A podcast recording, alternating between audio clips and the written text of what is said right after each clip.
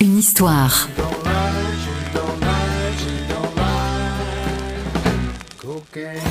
Les secrets et anecdotes de vos tubes préférés. Nous sommes en 1977. Eric Clapton se voit attribuer le nom de Slow Hand suite à l'apparition de son cinquième album. C'est l'époque où il vit une passion amoureuse avec Patty Boyd, l'ex-fiancée de George Harrison. La muse l'inspire d'ailleurs pour le magnifique Wonderful Tonight. Sur Slow Hand, il reprend Cocaine, un titre anti-drogue signé Gigi Cale. Alors ce n'est pas la première fois qu'il revisite un titre du célèbre bluesman en manque de reconnaissance. Il l'avait déjà fait en 70 avec After Midnight. En ce qui concerne la cocaïne, Clapton sait de quoi il parle, puisqu'à l'époque il tente de se défaire de la drogue, remplaçant une addiction par une autre addiction. En 1998, il ouvre un centre de thérapie basé sur le bien-être pour toxicomanes sur l'île d'Antigua dans les Caraïbes, une île où Sloan a passé du temps pour sa propre convalescence. Et pour financer le projet, Clapton organise le Crossroads Guitar Festival. La première édition se déroule au Madison Square Garden de New York en 1999. Depuis, craignant que le titre Cocaine ne fasse passer un mauvais message, Eric Clapton finit par ajouter That Dirty Cocaine, traduisé par cette saleté de cocaïne, à la fin du refrain à chacune de ses prestations.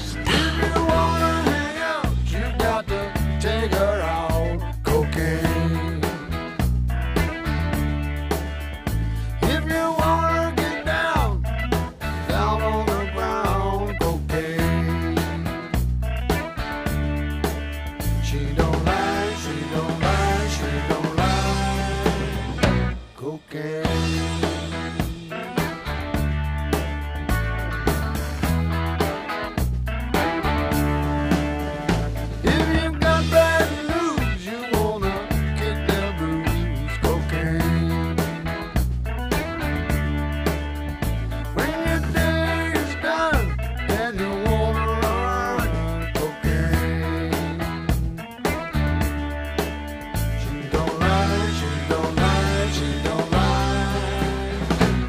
Okay.